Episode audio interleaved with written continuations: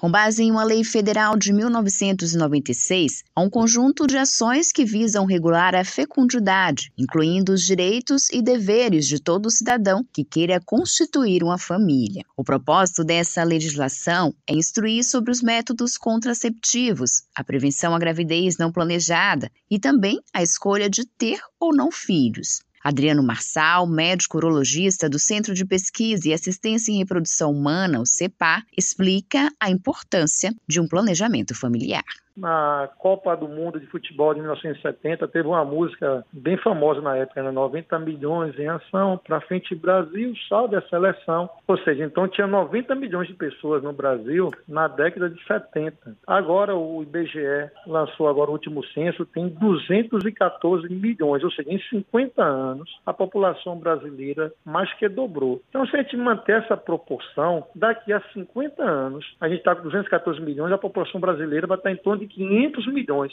Será que o Brasil comporta 500 milhões de pessoas no seu território? Veja a importância do planejamento familiar, que antigamente né, também tem a questão educacional que era a família é, fazer muitos filhos para ajudar no campo. Então, com a industrialização e o êxodo das pessoas para a cidade, então diminuiu essa questão das pessoas terem vários filhos, até pela dificuldade econômica né, nos grandes centros urbanos. Então, mais um quesito econômico da importância do planejamento familiar. O médico ressalta ainda que o planejamento diz respeito ao que um casal almeja para sua família, que vai desde métodos contraceptivos mais eficazes às regras de esterilização cirúrgica, tanto para os homens como para as mulheres.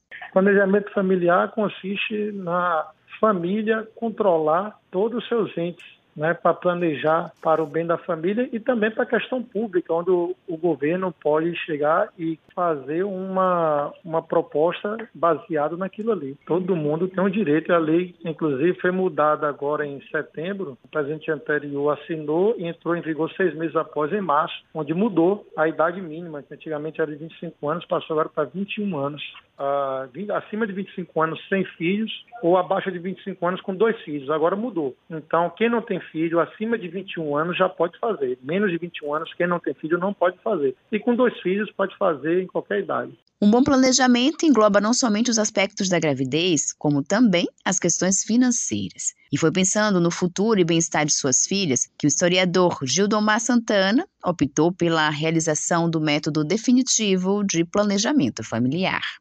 Eu fiz a minha vasectomia é, no nascimento da minha segunda filha. Na época ainda era casado e tinha toda uma perspectiva futura desse, do, do contexto familiar, né? projetos que se tem, um pensamento de também poder conseguir dar uma estrutura melhor para as filhas, né? educação, saúde, lazer, todas essas coisas que hoje em dia, quando você tem um, um número extenso de filhos, você já não consegue dar isso, porque a gente vive uma realidade econômica muito distinta, né? Então, basicamente, é, é pautado nessa questão mesmo da ideia, né?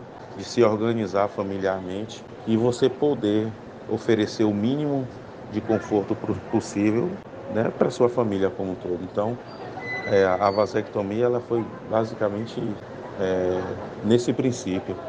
A Lei de Planejamento Familiar também estabelece que o Sistema Único de Saúde ofereça gratuitamente a cirurgia de vasectomia em todos os estados brasileiros. O urologista explica que é um processo simples, mas que ainda gera algumas dúvidas. A vasectomia, muitos homens, eles têm um mito que eles acham que fazendo vasectomia eles vão ter disfunção erétil, né? que é um mito. Não existe ligação nenhuma, zero, a questão da potência sexual com a vasectomia. Então não existe ligação nenhuma. A potência dele vai manter a mesma diante da cirurgia. Toda vasectomia ela é reversível. Só que a eficácia da reversão depende muito do tempo em que o paciente quer reverter. Ou seja, quando ele faz a reversão em menos de 5 anos, a taxa de sucesso é de 70% a 80%. Entre 5 e 10 anos, 50%, e acima de 10 anos, apenas 30% das reversões dão certo. Então, então depende do ano, quanto tempo ele fez a vasectomia para a reversão, que é a eficácia disso. Pensar um planejamento familiar, seja curto ou longo prazo, é essencial para se ter uma organização que permita alcançar objetivos que talvez não fossem impossíveis sem ele. Na Bahia, o CEPAR é a única instituição filantrópica que oferece um atendimento médico especializado à população. Atualmente são realizados por mês mais de 3 mil atendimentos particulares e quase 2.900 pelo SUS, além dos atendimentos da cota de gratuidade. Se quiser saber sobre o planejamento familiar, quer fazer vasectomia, quer fazer ligadura, né? É, faz lá esteroscopia também em mulheres também pelo SUS, lá no CEPA também faz. Então, quem tiver alguma dúvida em relação a isso, tem interesse, liga nesse número 2106-1010 e vai passar pelo processo da, da ciência social, enfermagem, médico, psicologia, uma equipe multidisciplinar e treinada há vários anos para isso. O Centro de Pesquisas e Assistência em Reprodução Humana, Elcimar Coutinho, funciona na rua Caetano Moura, no bairro da Federação, em Salvador. Mais informações sobre o atendimento para planejamento familiar pelo telefone 71 2106 1010. Josi Braga, para Educador FM.